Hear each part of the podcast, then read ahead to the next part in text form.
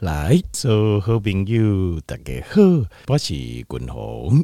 后来，咱家庭吼，咱为咱的健康快乐各长岁寿哦，继续来拍拼。来，今麦吼，君鸿家庭吼，啊，分享者吼，就是方医师啊，以对这失眠啊、失眠的一些看法跟治疗方式哦。那呃，其实我我自己看到，就是各门各派吼，对这失眠哦，都有自己的一个。分析跟一个处理解决的方式，那我觉得方医师讲的是相当精彩，所以我刚才就没有来做结婚用，好做一个分享。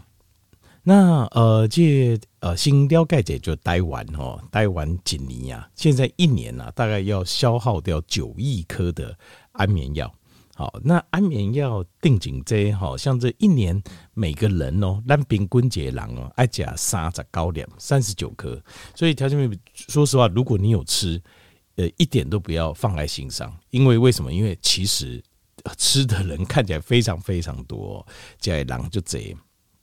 好，那但是哈，这个安眠药跟镇定剂哦，其实它有时候它的效果，如果吃安眠药本身哦，它本身事实上是让我们大脑关机啊，和大脑关机，大脑关机就不会是。呃，一个正常的一个模式，可能短暂的时间，譬如说几礼拜、两礼拜哦，让我们先至少能够晚上睡得着。但是我们要长期要去探讨它的问题，我们要想说了解我们身体的问题是出在哪里，想办法解决，这才是根本。好，好，那呃，另外呃，这个方医师个人认为啊，哈，他认为这个台湾人哦，在死亡之前哦。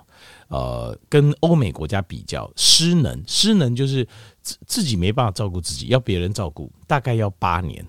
就是那个欧美的国家哈，平均寿命都超八十岁左右的话，我们在七十二岁就失能了，就很爱把狼照叫狗啊。那欧美的话，大概一年而已。那台湾人在死亡之前的卧床，就是完全没办法动，然后都会变成定，不是有人照顾而已，连动都没办法动。冰棍来讲，只要几年。但是在欧美的话，就两个星期。那他呃，方医师是认为这跟这个可能跟是吃的安眠药、镇定剂是有关系。那我个人认为比较不是啊。那就是说，我们啊，这个台湾人的这个习惯，就是我们对运动的习惯比较不足了。那运动的习惯，其实肌肉骨骼系统哦，它才是支撑我们生活的品质，是不是有生活品质，能不能有自我料理能力的一个关键啊。好，没关系。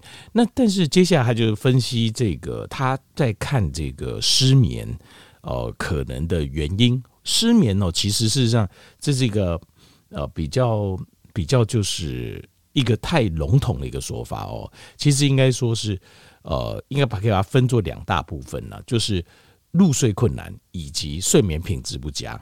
好，应该是这两个。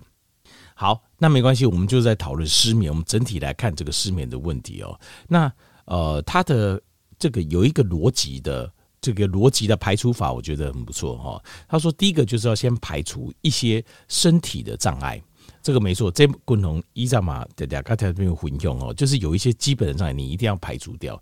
像第一个夜尿，比如说你一点钟开放流一拜，那你这样子根本就很难呐。几点钟起来放流几拜，你喜欢让好好滚，这很难好好睡啊，对不对？所以这个要先解决。那他的建议是给这个抗利尿激素啊，就是让狼形态哦，身体本来就是会分泌一种叫做抗利尿激素。那这抗利尿激素你如果不够的话，这个是形态完对分泌这荷尔蒙就是不好咱暗时的休困啊，对留一个蹲底咱的膀胱哦，就是不要说呃这积没多少就要去。就要去排尿这样子，这个抗利尿激素，好，那叫 Minirin，好，就是抗利尿激素。那另外还有一个，这是就是晚上哦，这个多巴胺的分泌量不够的，因为多巴胺它是在连接我们的身体、大脑跟身体，所以当你的多巴胺量不够的话，你会晚上也突然间唰这唰这，就一点刚刚好像感觉不是很对劲。刚刚好像不知道哪里不舒服，脚会抽一下、抽一下、抖一下，这样之类。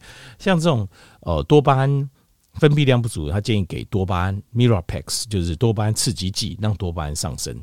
那另外还有一种就是有些人呃很特别，就是身体在晚上哦特别会过敏，会释放组织胺特别多，或是压不下来，这时候可以考虑给第一代的抗组织胺。哦，像是 Pedion 像这种这样的东西，就是第一代抗组织胺的特色，就是吃了之后会想睡，那刚好这是我们睡眠期需要的。那另外还有是有些人晚上，基本上供给弄暗时，就是不要困的时候再来，平常时都不会来，会痛。那这种呢，这种痛觉哦，啊，晚上才可能要试着把大脑的痛觉把它关掉，让身体在这个时候才有办法进行入睡。所以他会给这种 Lyrica。那这个其实是这四个。字没有错，但不过医生他通常就是以开药的角度，一个亏有啊，卡紧啊。那呃，我是认为如果可以的话，尽量就是不要用药解决的话，会比较长远，会比较好一点啊。不过以后还接着讲不完，真的。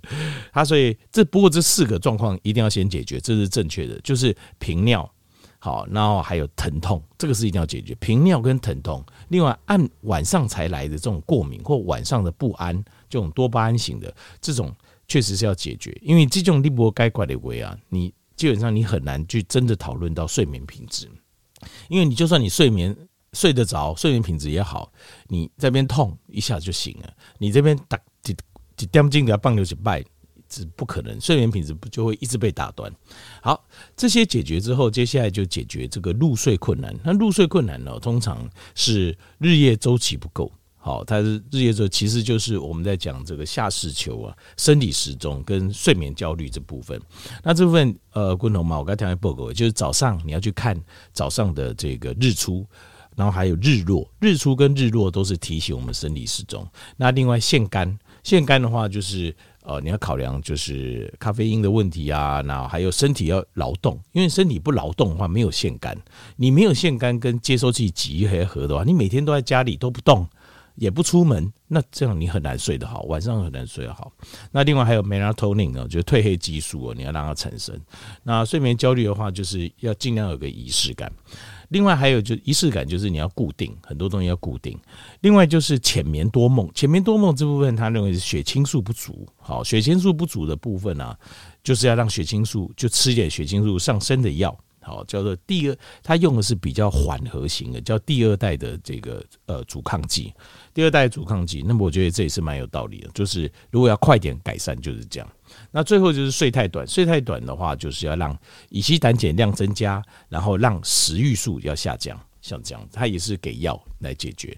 那这些东西，呃，或许我们可以用试着用天然的角度去解决。好，这个我们可以改天再来讨论。那今天就分享方医师对失眠的一些分析跟看法。